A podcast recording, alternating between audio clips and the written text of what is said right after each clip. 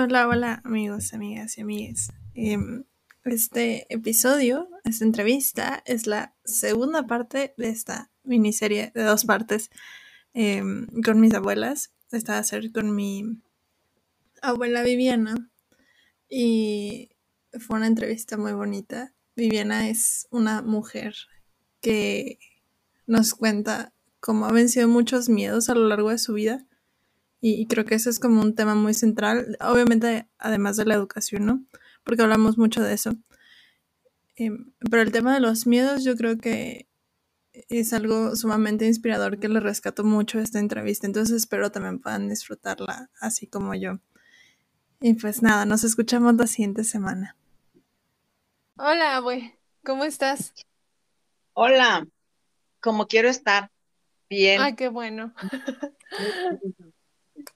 Me da mucho gusto. Yo estoy muy, muy emocionada de tenerte aquí en, el programa. La verdad es que es una entrevista muy esperada esta. Sí, pues qué bueno, pero ya te la había hecho, ya me la habías hecho. Probablemente en algún punto, pero bueno, no había quedado en el programa. Em, entonces, pues tú me dices si, si estás lista y, y empezamos.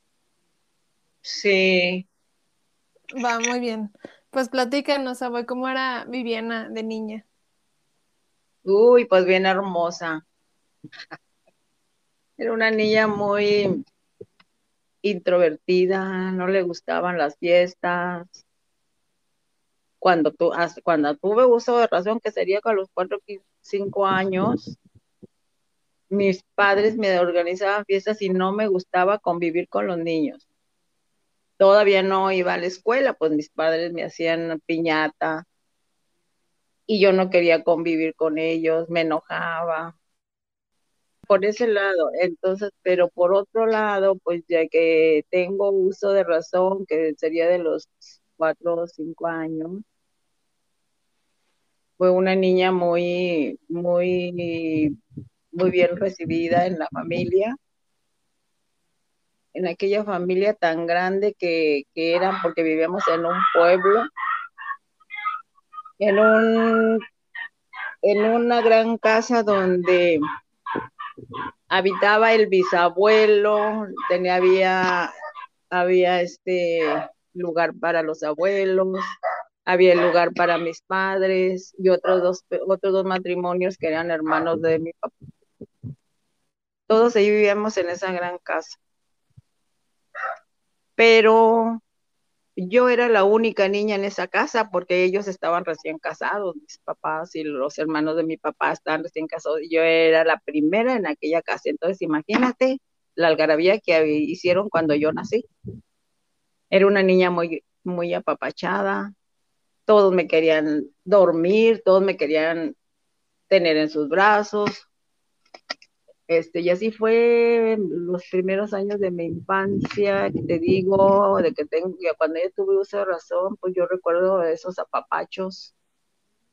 Ya después, pues vinieron, vinieron los primos, había más niños, pero pues yo fui la ganona.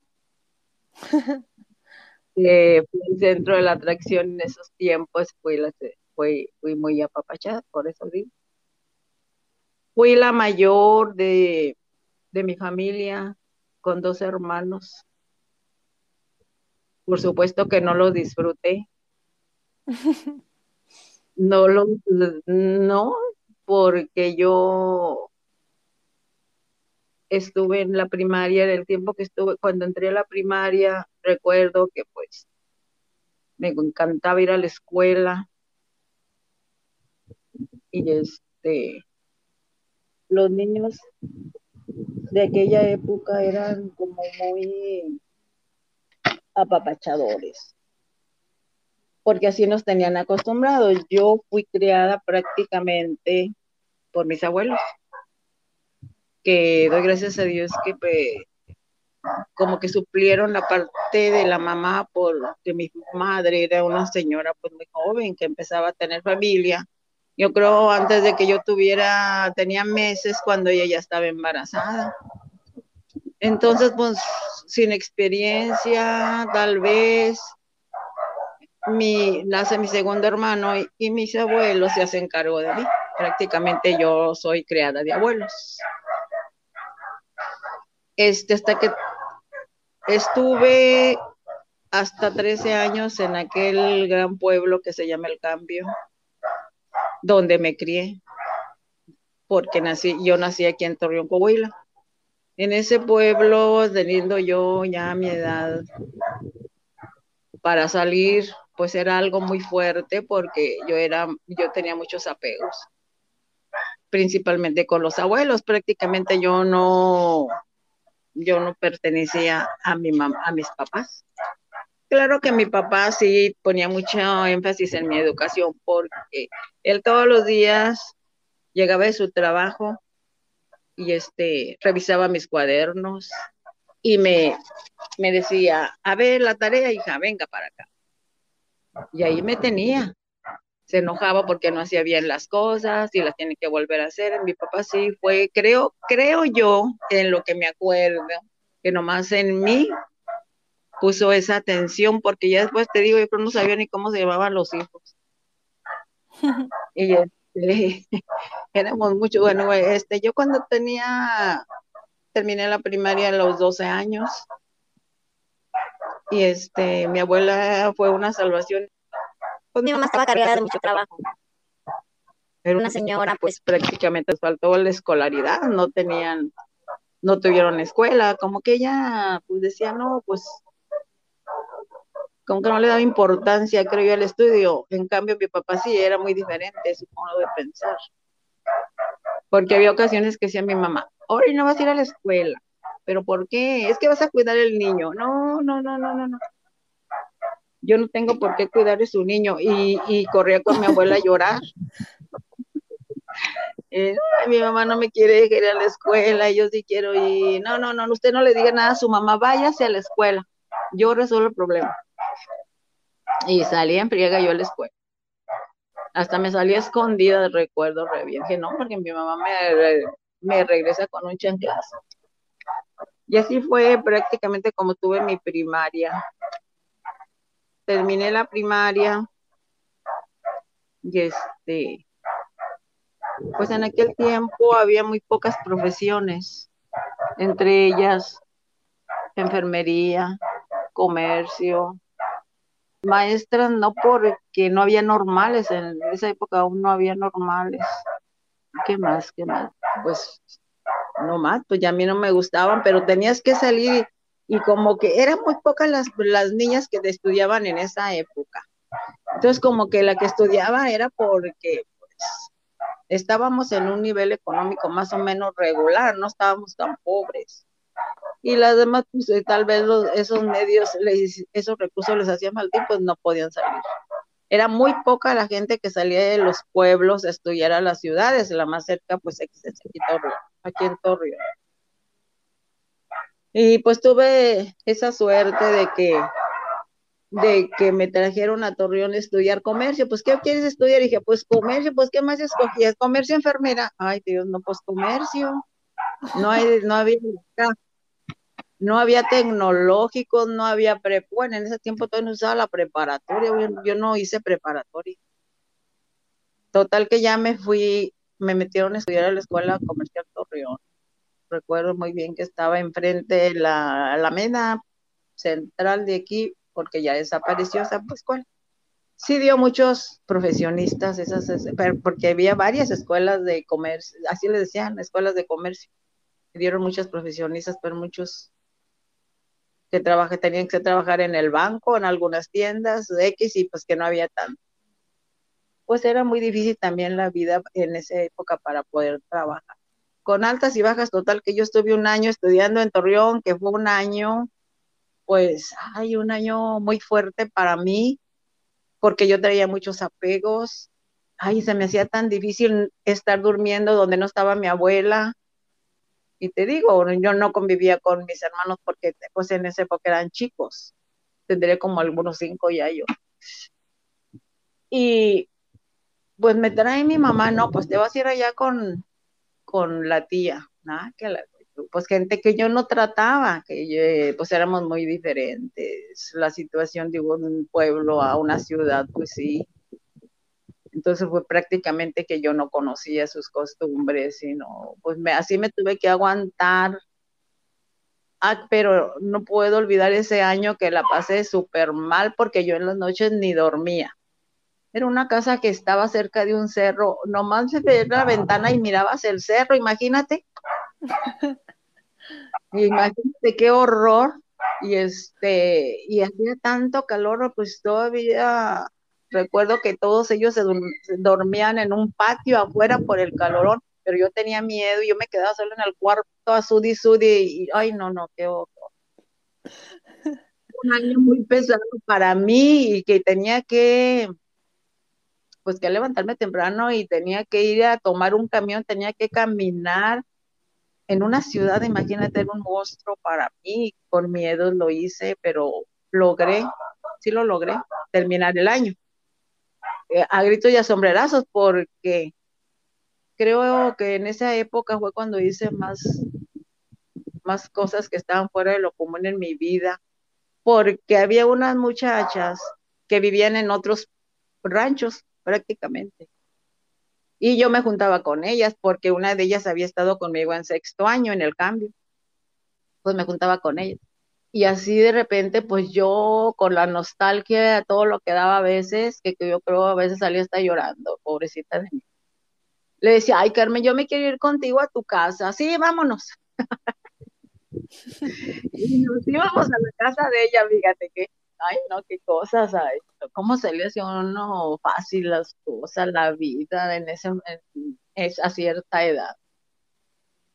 Y me, me, fui, imagínate cómo estaría mi tía donde me estaban haciendo el favor de, de, darme un rincón de su casa. Ay, no, no, no, ahora pienso, yo creo que me hubiera vuelto loca. Que no llegué a la casa, pero yo me había ido con mi amiga al rancho hombre, me la pasé re bien allá. Es, fue una noche, porque otro día íbamos tempranito a la escuela y llegamos a la escuela, pero pues a mí ya me andaban buscando. Ya mi tía pues había hablado al rancho pues que yo no había llegado a dormir, ¿dónde me había quedado? Ay, este, claro que en, esas cosas pues no te dan miedo a esa edad. Todo todo pues lo ve uno como que no es algo te fuera afectar. Ahora lo, ahora lo pienso y digo, ay, no, qué terrible situación. Y entonces, pues ya me regañaron y como quiera, eh, yo ya no me fui con la tía, me fui al cambio, me fui al cambio otro día, ay no, otra pesadilla para mí. Recuerdo que salíamos, pues eran las 7 de la tarde en esta temporada, en, así como en mayo, junio, por las 7 este, todavía hay sol. No, a mí se me hizo fácil que no, yo me voy a ir al cambio, pero en el cambio ya no había camiones, tenías que irte en un camión que te dejaba como, como a varios kilómetros y que tenías que caminar. Pues yo muy aventada, yo me fui en el camión, ay no, pero qué cosa. Y pues ya, ahí era, media hora de Torreón a, esa, a ese lugar donde yo me tenía que bajar, me tenía que bajar en un lugar solitario donde tenemos que pasar, eh, les dicen tajos, son como, pues son tajos, ¿sí sabes qué, quiere decir un tajo? Es como un, una sequía, pero muy grande. Bajándote el camión tenías que pasar ese tajo, así les dicen. Eh, nada más que cuando yo me bajo del camión, se baja un señor que era del cambio, era un borrachito de, los, de esas personas muy borrachentas que había en el rancho y se bajó también, Madre Santísima. Dije, no, este hombre aquí me va a, me va a destazar aquí dentro del tajo. Ay, Dios mío. yo tenía que pasar, pues lo pasé primero que él, pero lo pasé a corre, corre, corre, pero uno hondo. Ahora eso se iba con, imagínate, con los pelos parados de miedo, yo creo. Y el señor detrás de mí, y entonces, ándale, mijita, vámonos, vámonos. Ya me dijo, usted de, de, con el señor Emiliano Rodríguez, ¿verdad? Le digo, sí, ándale, pues yo la acompaño, vamos, no te tenga miedo. Él me, él me decía eso, pero yo sí le tenía miedo. Hasta eso el señor se portó muy bien conmigo. estaba haciendo un aironazo, no hombre, que el aironazo te, te hacía que corrieras más recio. Y este, qué horror, eran como las ocho y media, o sería las, salimos a las siete, eran como las siete y media, siete, siete cuarenta, cuando llegamos allá a esa bajada, nos pasamos y, y ya para esa hora pues ya estaba oscuro. Teníamos que pasar por un patio. Y este, pues ahí dije, yo decía, ay no, si me hubiera venido yo sola, no, yo creo desde que me hubiera bajado el camión me había venido a corre, corre, corre. Ay, qué, qué estrés. Total que ya pasamos ese panteón, pero pues yo creo que el señor también tenía miedo igual que yo. Pasamos casi corriendo. Ya me llevaron a la, el señor me llevó hasta la casa, ¿eh? hasta eso. Ya llegamos. Señor Emiliano, era mi abuelito. A mi papá no le hablaba. Señor Emiliano, ya salió mi abuelito. ¿Qué pasó? Aquí le traigo a su nieta. Uy, no, mi regañador. Pero, ¿qué andas haciendo acá, hija? No, no, papá, yo ya me vine, yo ya no quiero ir. Ya no quiero decir, no, ya no quiero ir a la escuela. Pero ¿por qué? No, yo no estoy a gusto, yo ya no quiero ir, no. Bueno, eso estuvo leve, ¿verdad? Ya mi, abuelo le dio las gracias al Señor. Muchas gracias, Señor, y que cuidó a mi nieta ya. Pues para ahora, para verle la cara a mi mamá, ya mi papá, mi abuelo me vino regañando y que por qué te venía y que no tenés que haber hecho esto y esto. Y ya, pues me lleva con mi mamá, mi papá, fuerza, pues tenía que avisarle a mi, a mi mamá y a mi papá, que me había venido y pues otra regañada y nada, porque estaba mi abuelo, si no me habían agarrado con una chancla.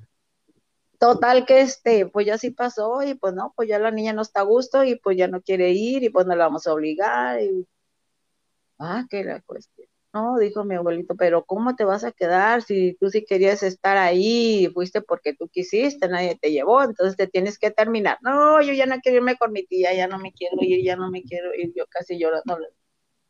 Bueno, ándale pues, ahora, ahora se va a ir tu abuela contigo, ¿eh? Y se fue mi abuela conmigo. Se vino para acá a Torreón. Pues ya te digo, pues ya faltaba poquito para terminar el año escolar. Y así fue como este, terminé ese año de comercio a gritos y a sombrerazos, pero con mi abuela a un lado. Y ya salimos de vacaciones, sí pasé el año y nos regresamos al cambio. Y ya, pues en el cambio, pues yo ya tenía que 13 años. En, esa, en ese tiempo, te digo, había muy pocos estudiantes en los pueblos y en este en esa ocasión había como unas cuatro o cinco personas que estaban estudiando en la normal rural de Cañada de Aguascalientes. Y una de ellas había sido mi compañera de sexto año, porque claro, me lleva, veía saliendo de sexto, pues ese fue a la normal y se pudo quedar. Entonces ya salió de vacaciones y pues las iba a visitar y me platicaban me platicaban así tal cual que me quedaba con la boca abierta de todo lo que pues ahí se, me hacía muy bonito pues lo que me contaba. Ay, no, le fui con mi mamá y mi papá. Le dije, ¿sabes qué? Yo me quiero ir a Cañada. ¿Qué? sí, yo me quiero ir a la normal, yo no quiero estar ahí, pero ¿cómo? Pues claro, ellos ya habían hecho un gasto, pues ya un gasto que iba a quedar pues, de, pues ahí. Y no, mi papá, no, que no es posible, ¿cómo te vas a ir? Que todavía estás muy chica para que, oiga, papá, pero si todas se han ido, mire, ya estaban dos por terminar ya la normal. Dos, dos, dos muchachos del cambio. Y luego, pues ahí estoy esperando que mi papá regresara, porque mi papá en ese tiempo era un era representante de, en el cambio había grupos de ejidatarios y mi papá representaba un grupo de ejidatarios entonces ellos casi por lo general siempre estaban en Torreón, que arreglando asuntos agrarios y todo eso. Era medio político, mi padre. Y entonces, este, pues yo espiándolo a ver a qué hora llegaba, no me costaba hasta que llegara, ah, dale papá, déjeme ir, déjeme ir, y no, y lo que te quieras venir de día, ¿cómo crees? Si ya nos hiciste uno y que quién sabe, ¿cómo cree que me voy a venir? Y ya lo logré, logré convencer. Ándale, pues, este, dile a, una de ellas se llamaba Manuela. Ve con Manuela que te, que te oriente a ver qué es lo que tienes que hacer para ingresar a esa escuela. Pues no, no me dijo dos veces, pronto fui. y me dijo que ya ella misma me hizo la solicitud. Me dijo, ya, ten la solicitud, mándala y esperemos que te contesten. Pues sí, este, no tardó y me contestaron. Y de esa manera fue como ya nos fuimos, fuimos a presentar examen. Yo iba con, en ese tiempo íbamos como tres nuevas, tres novatas, como luego nos decían, tres nuevas del cambio a presentar examen. Y las tres nos quedamos. Pues otra vez empezar una nueva, un nuevo navegar en mi vida en la normal. Cambié de chip y estaba muy feliz yo porque pues porque yo de niña siempre estaba, pues como que a mí me nacía, eh, como si yo sí quería hacer eso, pero pues no había los medios, te digo que no había normales. Entonces yo decía, pues sí estaba las normales rurales, pero pues la, la más cerca era Aguascalientes. Pero a mí, como yo, yo pensé que no me iban a dejar ir porque yo era, pues tenía 12 años, después a uno muy, muy verde, como luego se dice, muy inmaduro. ¿no? Pues logré este, logré quedarme. No fui buena estudiante, ¿para qué, te voy, ¿para qué te voy a decir que yo fui una excelentísima estudiante? No, pero pues logré sacar adelante lo que los programas que me proponían y sacaba mis buenas, pues sacaba entre buenas y malas calificaciones y pues así no la vivía, pues si sacabas malas calificaciones, pues échale, ponte a estudiar y saca adelante todo. Y así fue como llegué a la escuela normal, donde te puedo decir que ahí cambió mi vida de niña a lo que soy ahora, porque ya ahí tuve más responsabilidades, ya tuve, ya como quien dice, pude sentar más cabeza, porque en ese, en ese año que llegamos a la normal, éramos cuántos, éramos dos grupos de 55 personas cada grupo, de 55 alumnos cada grupo.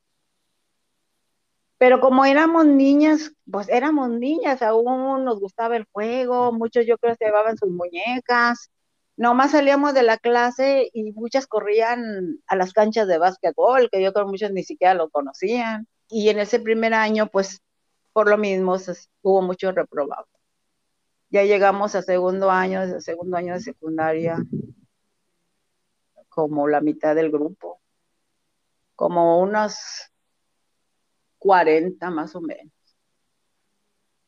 Y pues ya segundo año ya tienes, agarras más responsabilidades, ya tienes más, vas viendo cómo es la situación de que si no te pones a la busa, pues de ahí vas para afuera y pues es una lástima perder una beca donde te ofrecían todo todo. Mis padres no pusieron un 5 en mi educación.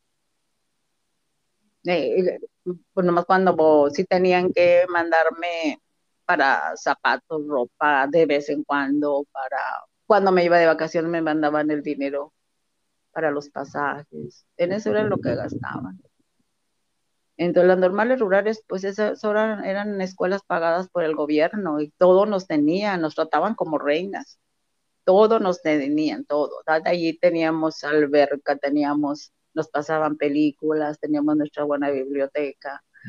Este, pues no, no, no añorábamos, no añorábamos cosas, nos alimentaban bien, teníamos una ecónoma que preparaba los menús de las, de todo el del alumnado, que éramos como 300. ¿eh?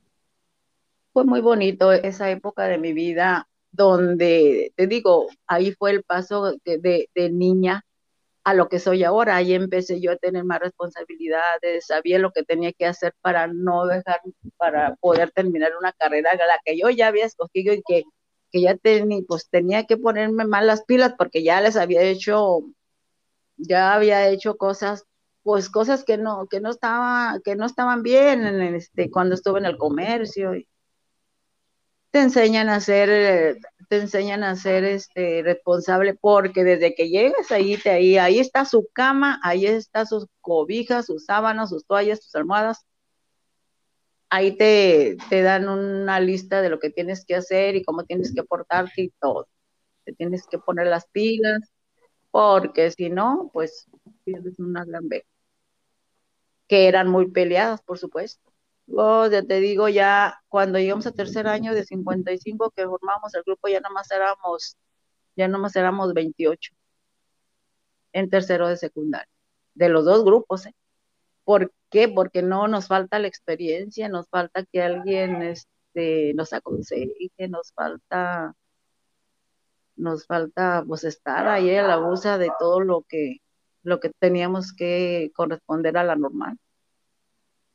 Y de esa manera fue como terminé mi secundaria. Y, y pues no, pues no salí reprobada, gracias a Dios. Tomas responsabilidades porque ahí te leen la cartilla desde que entras, tienes que presentar cómo debes de presentarte, tienes que ir aseada al comedor, tienes que ir presentable al, a los salones de clases. Aquí no vamos a andar con que ando chanquiluda, no, no, tus zapatos, tus tobilleras todos los días, bien peinadita y bien, bien, este, pues, pues como normalmente se viste una persona, no con extravagancias, porque pues ya es que las maestras de por sí, pues hay que tener cierto recato para la vestimenta.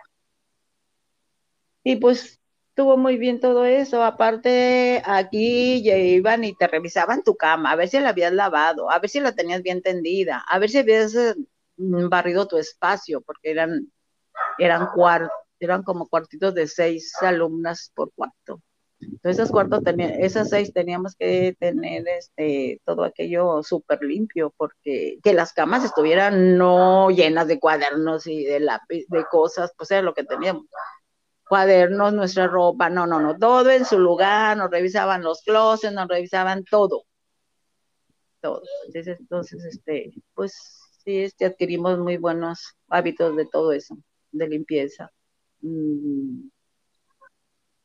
Y por eso a veces uno no, pues ya pues después imagínate que yo iba de vacaciones con mi mamá, y donde había mis hermanos, no, yo renegaba mucho con ellos pues yo ya estaba, yo iba por otro, ya estaba en otro nivel, ya un poco más madura, este, pues pensando en que tenías que echarle ganas a la escuela y si no, pues te ibas a regresar al rancho a casarte, ¿a qué más? Yo ya no me, ya no me iban a, ya no me iban a dar otra oportunidad mis padres, aunque tuvieran el modo, porque pues, oye, pues ya te fuiste por ahí, no, y pues no vas a estar así en la vida. Y creo que, pues, ahí terminé seis años, ahí se hizo la, la, secundaria, tres años de secundaria y tres de normal, y era lo que se estudiaba para ser maestra de educación primaria. qué interesante, abue. Em, siempre, siempre recuerdas como esta, esta historia o este momento de tu vida en el que estabas estudiando para ser maestra de forma, bueno, con mucho cariño, ¿no? A, esa época. Y, justamente te iba a preguntar eso, ¿no? ¿Dónde, dónde consideras tú que se une eh, Viviana de niña con Viviana de ahora? Que, que más o menos me respondiste, pero no sé si te gustaría agregar algo ahí. No, pues no, simplemente ahí, ahí fue donde me uní de niña a lo que es hoy, porque empezaba mi preparación precisamente, y lo que ya yo ya estaba, ya estaba sabida de lo que tenía que hacer y lo, y lo, y si eso me gustaba, pues le tenía que echar ganas. Ahí empezó a cambiar mi vida porque dejé lo de niña, dejé muchos apegos, donde ya no tuve la abuela, este, ya se va formando otro criterio entonces ya no tienes lo de niña, ya todo eso lo dejaste atrás. Ahí fue donde empieza una nueva etapa para mi vida. Y, con esto, em, ¿tú cómo consideras que, que se convierte en la educación y el aprendizaje, no solamente en este modelo académico, ¿no? sino en un modo de vida para, para ti? En un modo, modo de vida para mí, la educación con el aprendizaje, Sí. Todo el mundo sabemos que la educación comienza desde que estás en el seno de tu familia, en el hogar.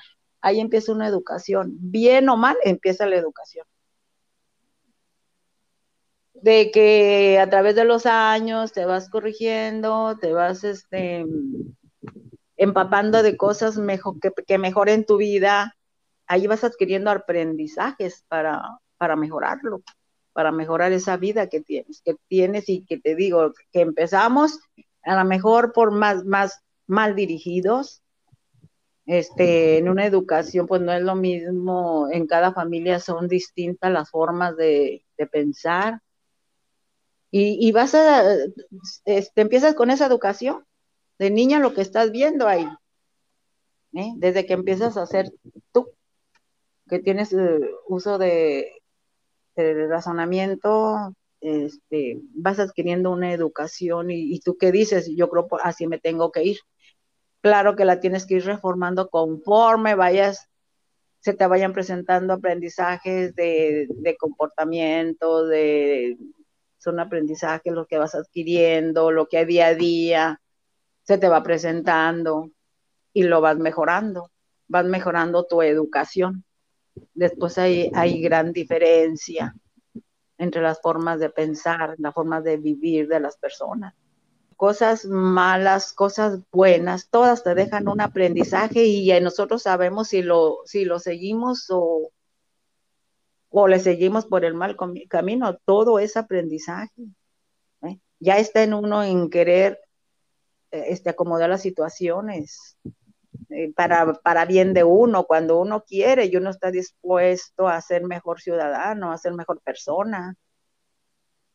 Yo así tomo lo que es eh, educación con el aprendizaje y pues todo el tiempo tienes que aprender cosas, todo el tiempo estamos sobre los aprendizajes y mejorando, como te digo, mejorando nuestro existir. Así es, sí, justo, me parece a mí bien, bien padre como percibes la, la educación como cosa muy, muy central ¿no? Para, para la formación de cualquier persona, ¿no? Es algo que veo yo muy reflejado en mi familia de, ambos lados.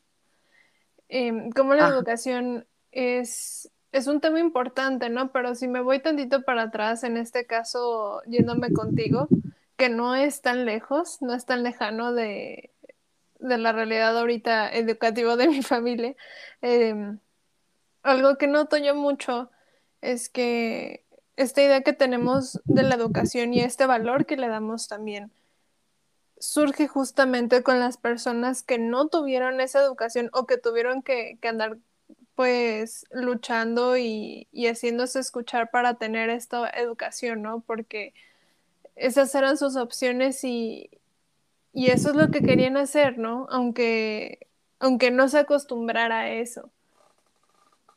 No, no. Y, bueno, volviendo al tema del aprendizaje, ¿tú cómo vives o usas el aprendizaje en tu día a día? Pues ya voy viendo ahorita, pues ya sabes que tengo casi la, lo mismo que trabajé, ya casi lo tengo de jubilada. Imagínate. Entonces, pues ya el aprendizaje a día a día quiere decir que en el, en el momento que estoy viviendo, no un aprendizaje referido a educación cuando estaba trabajando, que es muy, pues, son este, herramientas muy distintas. Ahorita el aprendizaje, pues de dónde lo tomo, pues de lo que se va presentando, de lo que veo, de lo que leo, de lo que escucho, voy tomando aprendizajes para mejorar mi vida.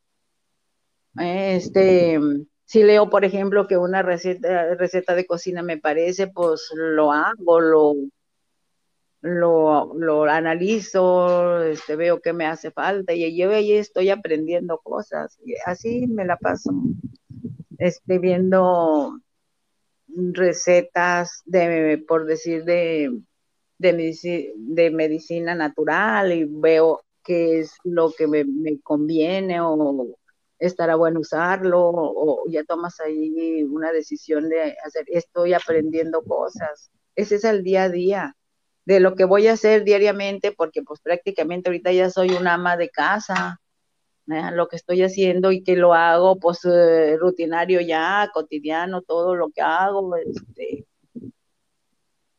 lo hago y simplemente si me voy a caminar como lo estoy haciendo, pues yo ahí voy viendo la gente y aprendo cosas, aprendo qué ejercicios hace, por ejemplo, alguien que va caminando y son aprendizajes de la vida diaria y vas tomando, vas, vas tomando cosas que te interesen para mi día a día. Eso es lo que hago. vienen mis nietos, este, se están, se están días, este, están, como Max está meses y, así me acompañan. Igual también aprendo de ellos, me pongo a platicar, el Max eh, se pone a, cantar, me trae la guitarra y, y, me ve que a veces, pues ya este, uno de repente se pone y de repente como que te entra la soledad, la soledad aunque no estás solo, pero no estás sola porque no, me, no he estado sola, gracias a Dios. Pero de repente yo creo me ve nostálgica y él viene, me toca con la guitarra y a ver, a ver yo voy a cantar y, ahí nos ponemos, es un aprendizaje también que saco de cosas de, de mis nietos, ¿verdad? Y así, ahorita está una nieta conmigo, está Anet, vamos a hacer de comer, sí, a ver, eh, ah, ¿qué hago? O qué, mire, yo sé estas cosas, pues ya aprendo también de ella, ¿ves? Y, así, así es lo que, lo que estoy en la actualidad con el aprendizaje día a día. Y pues lo haces con gusto, lo, lo hago con gusto, lo hago sin mortificaciones, tranquila, tengo tengo paz y tengo, y te digo, así es como yo voy aprendiendo de los vecinos y de todo aprende uno, de todo, y a ver si tú lo tomas o lo rechazas según lo que vas viendo. Así es como vive uno el día a día el aprendizaje de las cosas. Claro, y, justamente yo creo que eh, hablar con personas, en especial con personas de tu familia, aunque vivas con ellas, te enseña mucho, ¿no? Digo, pensar en la persona fuera del rol que juega en tu vida, ¿no? Digo, yo en mi caso que, este, pues veo a mis papás diario, ¿no? O a mi hermana, luego voy con ellos y, les pregunto, en el caso de mis papás, ¿no? ¿Cómo, cómo fue de repente este proceso para ellos como de, este, de formar una familia, ¿no? O cómo era la vida que tenían antes de que yo naciera y mi hermana, ¿no? O sea, este, eso, como verlos más allá del rol que juegan, uno aprende mucho de, de eso. Pero bueno, volviendo al aprendizaje, seguramente tu proceso de aprendizaje ha cambiado, ¿no? Eh, pues a lo largo de tu vida, porque, porque pues te vas adaptando también a la situación. Y, y uno desarrolla un método de aprendizaje. Entonces, bueno, para ti, ¿Cómo consideras que ha cambiado tu proceso de aprendizaje a lo largo de tu vida? ¿Cómo ha cambiado? Pues no, no, no le encuentro así una gran diferencia que ha cambiado. El aprendizaje, pues siempre yo lo he visto igual. Mejorando, te digo, mejorando y rechazando cosas que, que crees que no, que no van contigo. Pero pues así es como yo lo veo, como lo, yo lo siento. Claro, sí. Sí, bueno, también, también es muy válido, ¿no? ¿Tú qué herramientas de aprendizaje, ya sea tú enseñando o aprendiendo, crees que te han servido para crear? Crear tú, interpretarlo como tú gustes, para crear cualquier cosa. Las herramientas es pues conectar con familiares, es una herramienta muy válida. Desarrollar, pues eh, cuando yo trabajaba, pues era calificar a los estudiantes, una herramienta. Desarrollar programas y actividades, desarrollar esas actividades que, tanto nos pedían psicomotoras para la educación de los niños programas educativos que nos implementaba la SEP. Eran herramientas para el aprendizaje con el fin de apoyar el proceso educativo. Y ya eso pues permite el desarrollo, ya teniendo tú una herramienta, te organizas y qué va primero, qué va después, y esto sí le conviene, con esto vas a hacer mejor su educación, que te permita el desarrollo, que puedas tú hacer eso para que tú estés, eh, este, eh, pues estés confiada de que lo que estás enseñando, pues esa herramienta le está sirviendo para ciertas habilidades cognitivas del niño o el estudiante cuando son niños grandes. Eso es lo que yo entiendo. Tus herramientas de aprendizaje, yo, yo las pienso en las herramientas como, bueno, no solamente las herramientas, sino como los episodios en general, eh, hago una pregunta muy similar al respecto de las herramientas en diferentes temas, porque para mí Ah. es como ir juntando em, o ir armando más bien una caja de herramientas con lo que a otras personas le han servido, ¿no? Y a partir de ello, pues tú vas haciendo tu propia cajita y vas seleccionando qué herramientas a ti también te sirven probar, Ok. que otras personas recomiendan, ¿no? Entonces, bueno, pues regreso mucho a este rollo. Sí. Y, y bueno, finalmente tú, ¿cómo percibes la, la espiritualidad o la magia? O como tú gustes llamarle, ¿no? En la creación o en la área creativa. Lo percibo como una fortaleza para el ser humano, una forma de conexión con un todopoderoso, con algo sagrado. Así percibo la espiritualidad. Que este, pues es- a la vez, pues lo tomamos como principios, son actitudes em, que configuran la vida de un- una persona o de un grupo de personas. Pues cuando uno nace en una familia, ya de ahí ellos te conducen.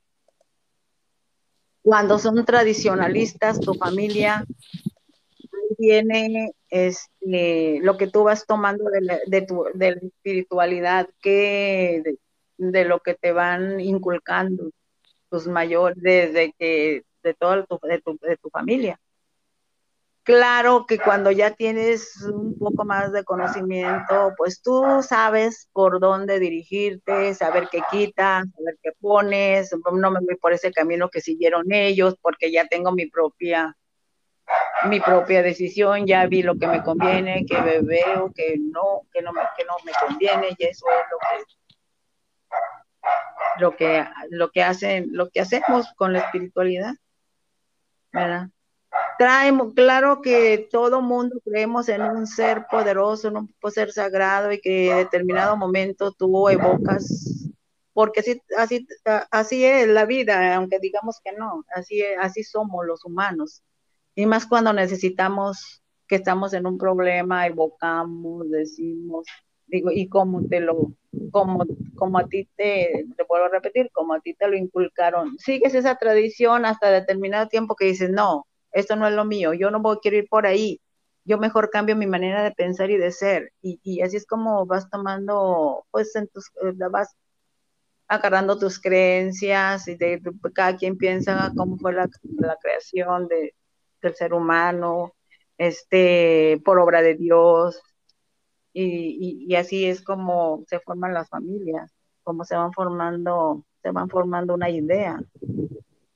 Y ya en las familias, cuando tienes, tus hijos que son mayores, pues cada quien va a tomar el rumbo que quiera. Yo nunca me metí, ni nunca les inculqué a mis hijas, a mi, a mi familia real, de que siguieran o tal o cual, cual religión, porque tienen que creer en esto, en eso. No, cada quien, si yo más le convenía, lo que ella creía, este, respete sus opiniones, respete lo que me dicen y, y, cada quien va por el camino que más le convenga. Este, yo no, yo no, desde un principio te digo, a pesar de que vengo de una familia tradicionalista, yo nunca estuve muy apegado a la religión católica, que es la que ellos profesaban y que siguen profesando algunas personas de mi familia. Nunca, pues tampoco nunca este, dialogué sobre eso, pues cada quien es libre de llevar el camino que quiera y creer en lo que en la piedra, en el animal, en lo que sea, pues cada quien es libre de hacer lo que quiera. Y, y hasta la fecha, pues sí, yo pues digo, soy católica, pero no apostólica. Este, soy católica, no más de tal vez digo, pero de todas maneras, yo siempre tengo un ser que me dirige toda la noche para pedir por, para pedir por toda mi familia. Y pero pues sí, es muy bueno esto que te, porque lo espiritual tiene muchos beneficios.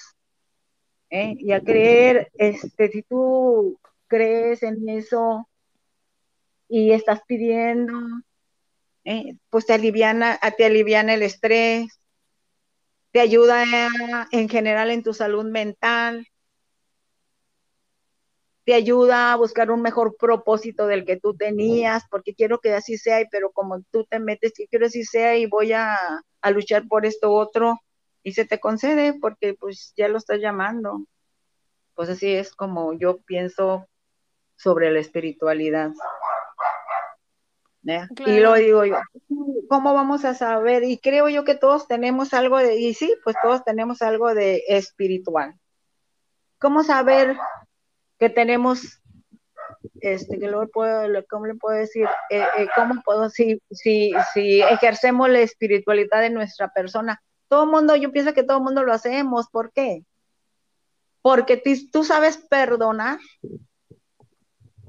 tú ayudas a uno, a los necesitados cuando te nace, bueno, este, ves que piden y este, a personas que realmente necesitan de una ayuda, a tener principios, a tener valores. Todo eso hace que una, sabes que esa persona tiene un, tiene, piensa en su espiritualidad y eso ayuda a sacar más tus problemas que tienes, te ayuda totalmente. Eso es lo que yo pienso de la espiritualidad, mija. Mm. Claro, y, y, y, sí, justamente yo creo que también, este, digo, volviendo yo más hacia el proceso creativo, eh, que era como un punto que quería yo llegar, es que hay un, hay algo ahí con lo que, con lo que uno se puede conectar y lo que hace a su vez conectar a otros y a otras que, que pueden llegar a ver o escuchar o sentir lo que tú haces, ¿no?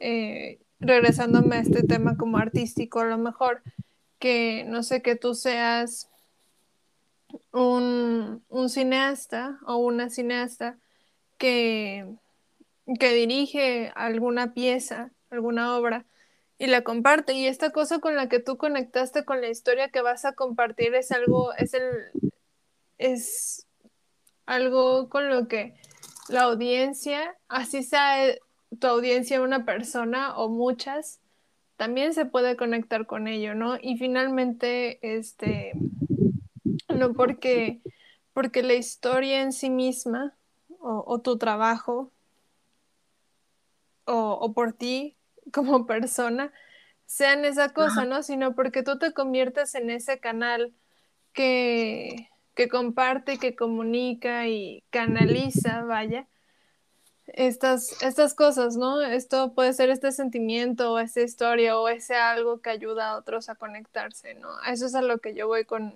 este tema de la espiritualidad en, en la creación, que es, es una forma de ver esto y verse a uno mismo o a una misma ya no como, em, o sea, como una pieza del, rompecabezas. No, esa es una idea bien, bien interesante. O como una vasija, que también es un, es un concepto muy común, ¿no? Entonces que a veces uno se siente como una vasija, una vasija llena, una vasija vacía y que no sé qué, y está también esta ilusión del, del sentirse vacío o vacía. Y, si uno se empieza a percibir a sí mismo como un canal, un canal pues como es un canal no puede vaciarse, ¿no? Un canal es transporte para algo, ¿no?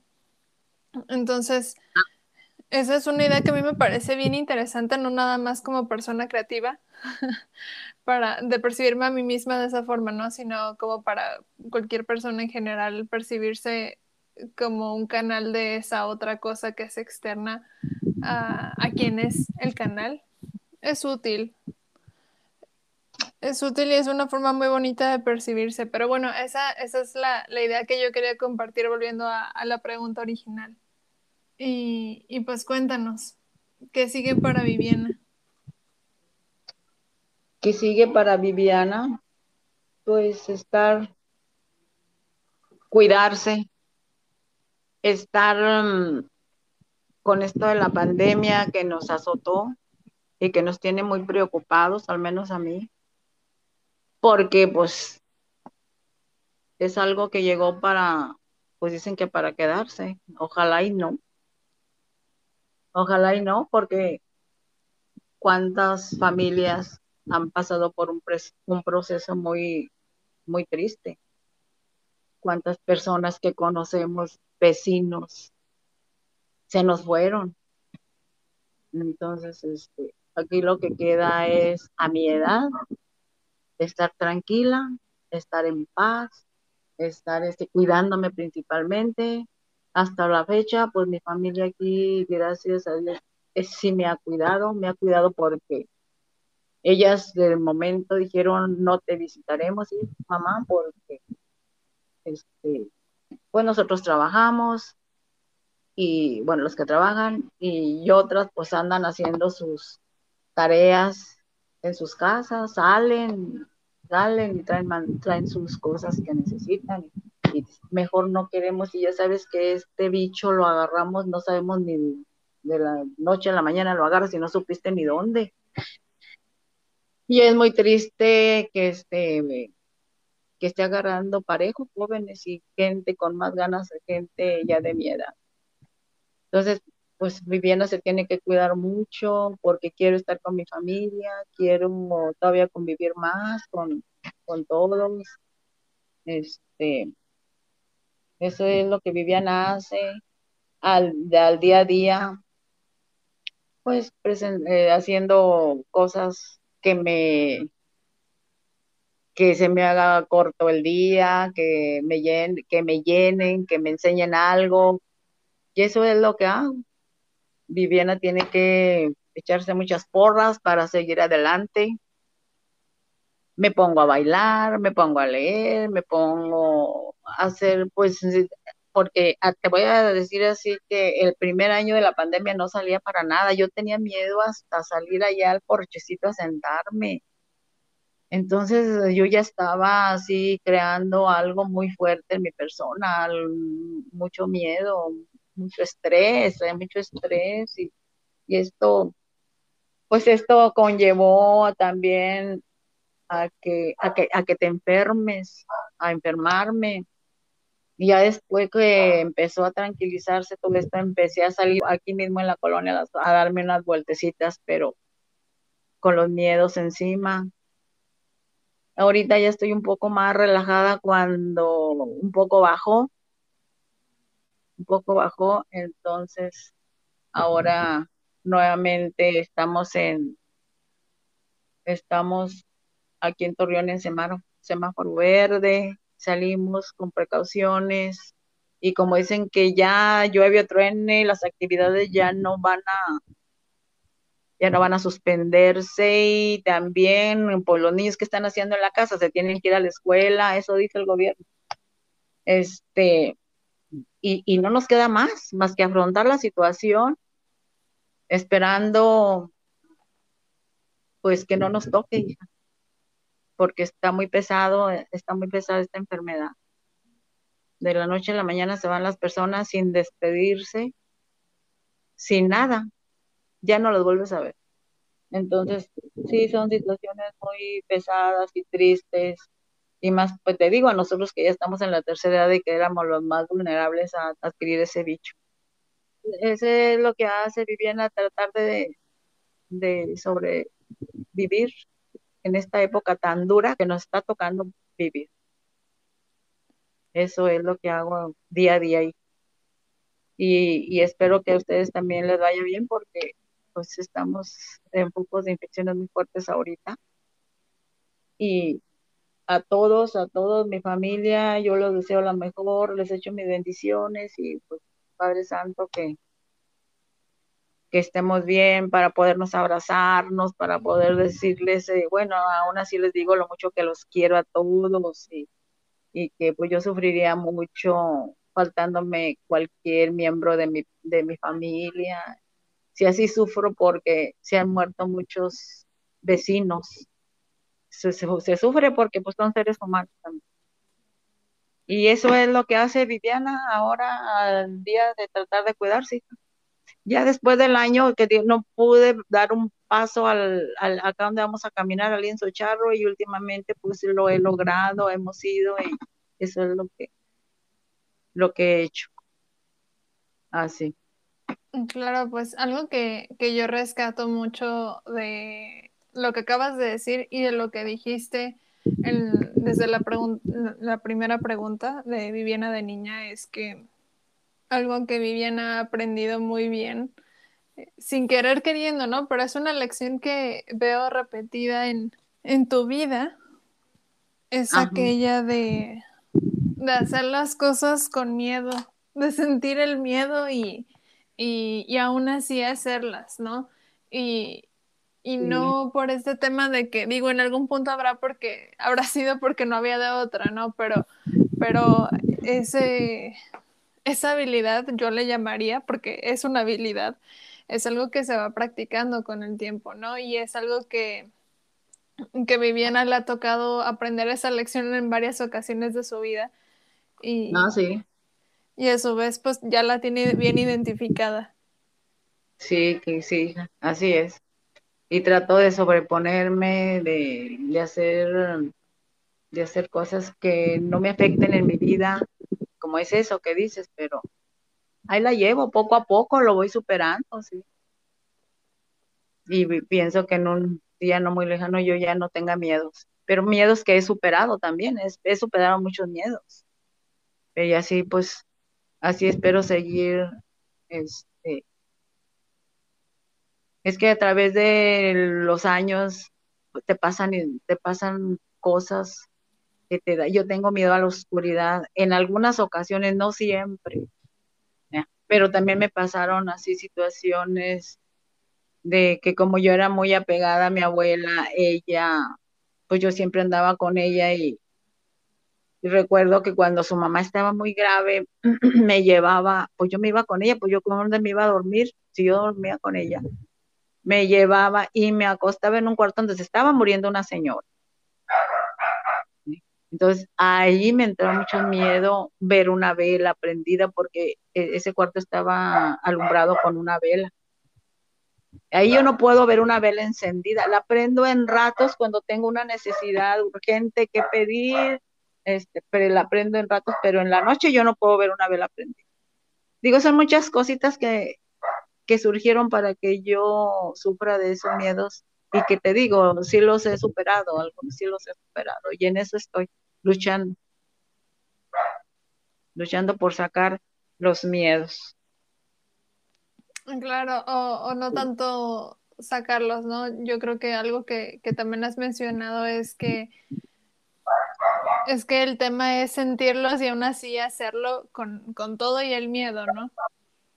Ajá, exactamente.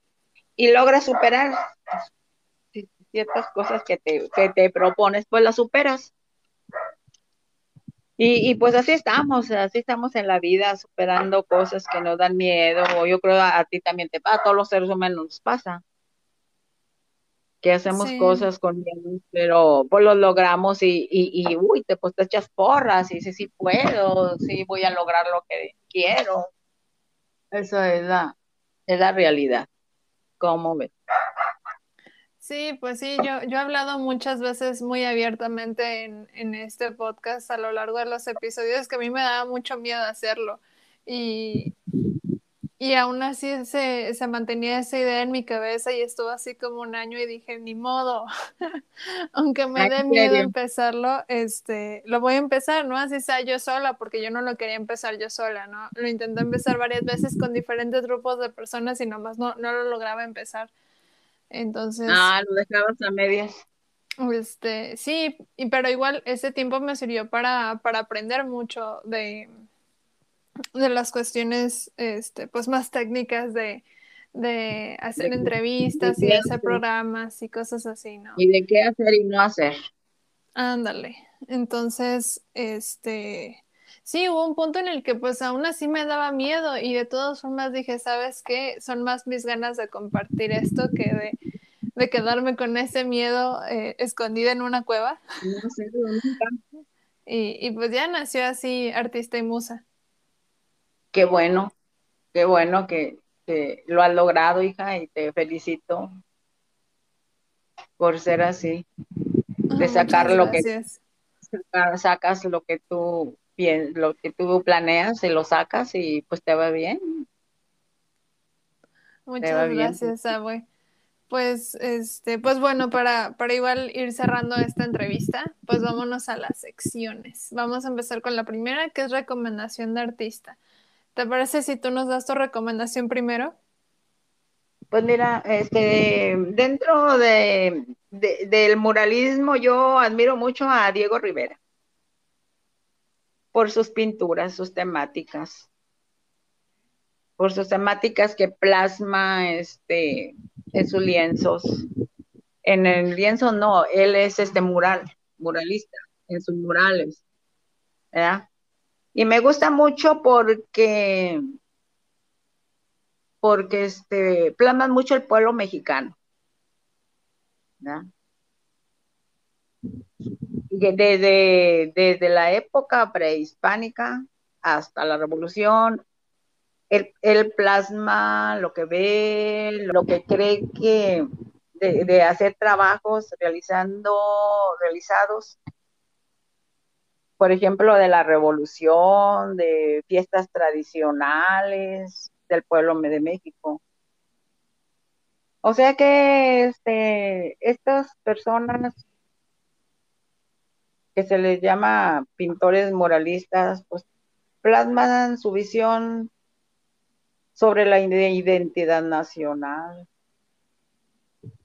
el reflejo de la vida social de la época, Cómo, cómo él lo percibía. Eso, esos cuadros, esos murales que he visto algunos que no conozco tanto y que me han parecido pues muy hermosos. Este, cuando yo conocí los murales, cuando yo conocí por primeramente, primeramente los murales y yo no sabía, pues yo decía, bueno, ¿y, y por qué pondría tanta gente así? Pero luego después te vas dando cuenta y vas este, estudiando lo que es el artista, lo que le lo que él pensaba y lo plasmaba y, y eso me gustó de él, eso me gusta. ¿Verdad? Porque era, pues él era considerado de los mejores muralistas de, de los tres que estuvieron en su época, de David, del David Alfaro Siqueiros, que todos pues, fueron fenomenales, junto a Clemente Orozco, que hicieron grandes murales, que, desarrollaron pues realmente el, muralismo mexicano, pero todo basado en ideas, en, ideas, en actos so- sociales que ellos percibían. Entonces, este, eso me gusta, lo admiro. Ah, qué, qué buena recomendación, Abue. Pues yo, yo voy a dar la mía. Este, que, que mi recomendación ya la he dado antes, ¿no? Que era otro podcast que se llama Animateurs, pero voy a volver a dar esta misma recomendación, pero ahora de, de una de sus redes más específica, ¿no? Que ellos tienen un canal de Discord para, para alumnos, docentes, este, gente profesional ya en, en el mundo de la animación y los Ajá. que son autodidactos y ahí comparten pues este comparten pues oportunidades de trabajo, comparten recursos, comparten em, sus experiencias, tienen ahí también unos chats en los que pues luego están ahí modelando, dibujando y platicando. Y, y bien padre. útil. Entonces, este, hablé con ellos hace unos, unos días y, Ajá. Y estuvo bien chido eh, nuestra platiquita. Entonces, pues bueno, altamente recomendado su, su canal de Discord. ¿Y dónde lo pueden conseguir? Bueno, el canal de Discord tienen también un canal de YouTube y usualmente en sus links eh, o bueno, en sus descripciones, ahí está el link para Discord. Y bueno, ahí, ahí encuentran todas sus redes también. Entonces, bueno, esa es mi, mi recomendación de artista. Ahora vámonos al consejo random. A ver, Abue, tu consejo random. Este, que a lo mejor no te gusta, no sé si te gustará hacer limpieza de un closet. Sí, sí, sí, está perfecto. Eh, que vayas y veas qué realmente te, te puede, te sirve y no te sirve, o que te pones o no te pones y sacar, sacar, y sacar, regalar, ¿verdad? Este, y tú vas a ver ahí realmente la ropa que te queda, ay, no, esta no me queda, ya, va para allá, este, esta hay que agarrarle, quiero que me la arregles, mamá, por mandar a arreglar, porque esta me gusta mucho, esta no la voy a dar porque, este, bueno, hacer una limpieza de tu closet donde este, tomes lo que sí y lo que no. Eso es una recomendación, es un consejo que te lo doy siempre separar en el closet, porque ya ves que a veces tenemos la costumbre de, poner ropa sucia, ropa limpia, no, no, no, este, tal cual donde deben de ir cada, cada cosa. ¿ah? Separar lo de invierno, lo de verano, y así. Digo, es una, y lo que, y si hay algo, o separa la ropa que no te, que le falta un botón, que el cierre no sirve, y esto, y esto, y lo mandamos a arreglar, porque esto sí me hace falta. Total que pues ahí podemos, este, ahí eh, en la limpieza de cosas ahí puedes hacer tres cosas, conservar lo que sí, otro, otro, ya esto ya no me sirve, y otro regalarlo. ¿Cómo ves? Ah, pues muy buen consejo, y muy útil también. Sí, porque a veces tiene una ropa, a veces tiene unas cosas que ni se pone de mucho. A mí también me pasa, yo también. Lo, también yo eh, lo he hecho la limpieza de mi closet y que sigo teniendo ropa, eso, y vuelvo a lo mismo, eso tampoco me lo he puesto y ahí voy, ahí la llevo. Es algo que me ha servido mucho. Sí, pues sí, te digo que es muy, muy útil, igual como para este, pues ir moviendo ahí esa energía que luego dejamos estancada por tener cosas guardadas. Exactamente. Ah, pues bueno, mi, mi consejo random es tener una botella o jarra con agua, preferentemente, dependiendo de dónde la tengas, cerca de las plantas que tengas en tu casa. Por ejemplo, yo tengo plantas en mi cuarto, entonces yo lo que tengo es una botella porque mis plantas son relativamente pequeñas y con una botella, este, pues no me alcanza para todas, pero bueno, procuro tenerla llena de agua, entonces para cuando llegue el día de regarlas, em, pues no se me olvida. Que espero, que espero, no se te pase. Ah, no, hasta eso que no. cuando llegue el día de regarlas, eh, no se me olvida que tengo que regarlas porque el agua la tengo en la mano, ¿no? Entonces el chiste es hacerse fáciles las cosas aquí. Entonces hacerse fácil el regar sus plantas para que no se las mueran. Pues sí, es muy bueno eso, muy buena, muy precavida mi niña. Sí, sí, pues ha, sido útil. Y, y, bueno, a ver, em, el tip brujil, abuela, danos tu tip brujil. Que pongas otra planta. Ah, ok. ¿Ese, ¿Ese es todo tu tip brujil? Pues no sé, a ver, dime el tuyo. Mi tip brujil es recolectar agua de lluvia, porque ahora yo, bueno, en donde vivo es temporada de lluvias, este, entonces lo que he hecho es, es recolectar esa agua y, y, justamente con esa agua lleno mi botella que tengo en mi cuarto para regar las ah, plantas y darle uso. Le doy un uso, ajá. Digo, igual se pueden usar para otras cosas, lo pueden usar para lavar y así. Y si me dicen así como de que no, yo vivo en ciudad y la lluvia que cae es lluvia ácida, no pasa nada empieza a llover, se esperan como 10, 15 minutos a que caiga primero eso y luego ya pueden recolectar el agua de lluvia. Y esa agua eh, que no es la primera que cae tiene, tiene los mismos nutrientes de la lluvia pero es menos ácida. O por lo menos eso dice mi teoría. No tengo pruebas pero tampoco dudas. Ah ok. Fíjate que es muy bueno eso Sí, porque más antes, este, nuestros antepasados, en los ranchos no se fallaba mucho el agua potable.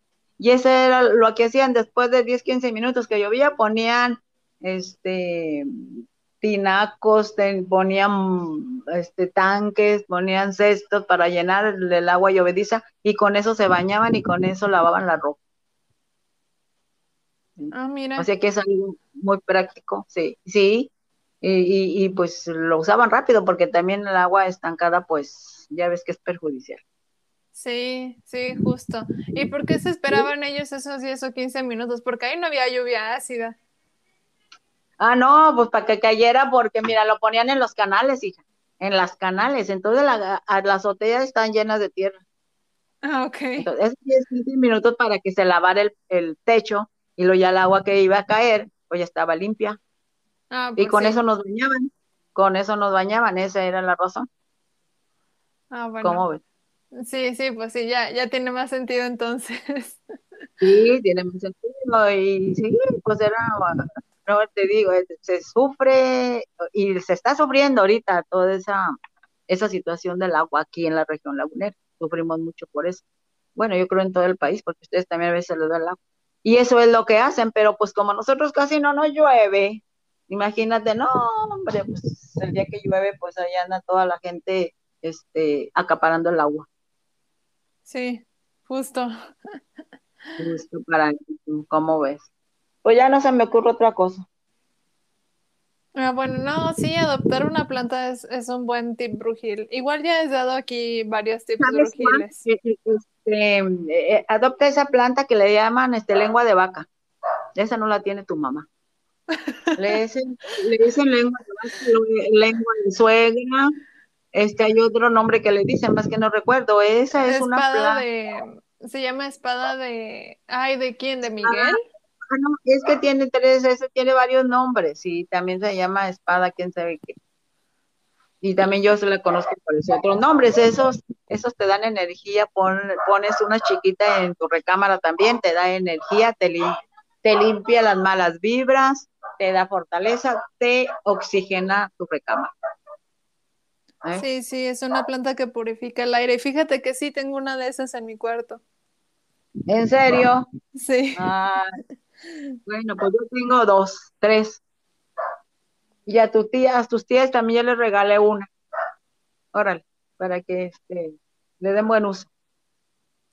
Sí, son muy bonitas y la verdad es que son muy aguantadoras. Digo, la mía llevaba un, bueno, lleva todavía un ratote sin crecer porque la tenía en un lugar muy, muy, con mucha sombra. Y digo, sí cre sí sobreviven en sombra, pero no crecen. Y de por sí es una planta que crece lento. Entonces, bueno, ya la cambié de lugar hace unos días y a ver si, si ahí sí le gusta.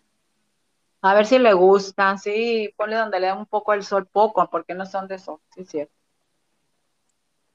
Sí, sí he visto las tuyas que aparecen así como, no sé, de casi dos metros y la mía pues sigue del mismo tamaño. Ah, ok, también tengo la, también la, una plantita, le dicen de la moneda. No sé si de esa la tengas también, yo la tengo también grande, también esa es para darte suerte y que no te falte el, el, el money. Sí, sí tengo, tengo dos de la moneda. Hay dos como plantas conocidas. Una es como moneda o, o la planta de la abundancia y la otra es moneda china. No sé cuál tengas Ah, tú. ¿Cómo, cómo es la hoja? Chiquita, redondita. Chiquita, redondita. redondita. Está chica la hoja, sí, es chica. Es hojita, redonda, está redonda, más que alargadita. Es Y no está como puntiaguda, un poquito puntiaguda. No, no, no, casi no. Es redondita, poquito, muy poquito, no, no está nada puntiaguda. Y así como esponjosita está. Ah, caray, no, pues no, no sé cuál sea la que tú tengas. Porque las dos que tengo, o sea, las dos que son moneda, la moneda china y, y la otra, este, la de la abundancia, son, las dos son redonditas, Sí, pero sí. hay una que tiene la orilla así como, este, que tiene como onditas en la orilla y otra que es completamente lisa en la orilla y es un poco puntiaguda. Ah, pero muy poquito puntiaguda, casi no. Ujú. Sí, Pues justo. qué bien. Sí, ambas son muy útiles. Y la verdad es que, de, de hecho, son así como plantas de, de brujita verde, porque justamente atraen la abundancia y, Este. Y bueno, todo lo que tiene que ver con ese rollo, pues económico también, ¿no? Y también creo que son de la suerte. También, sí, también. Sí, estas plantas son muy felices ahí, a un lado de las ventanas. Ah, Ese también es, es dato importante, porque yo no lo sabía y, y ya lo descubrí. Ok, qué bueno, me da gusto. Sí, pero bueno, muchas gracias, Abue, por haber venido a esta entrevista. Me da mucho gusto que hayas estado aquí. Yo también te doy gracias porque me invitaste, te quiero mucho, te admiro mucho y te echo porras desde aquí. Ay, muchas gracias, Abue. Bueno, y a ustedes que, que escucharon este episodio, pues igual muchas gracias por haber estado aquí y nos estaremos escuchando en el siguiente. Nos escuchamos pronto. Bye. Bye, besos.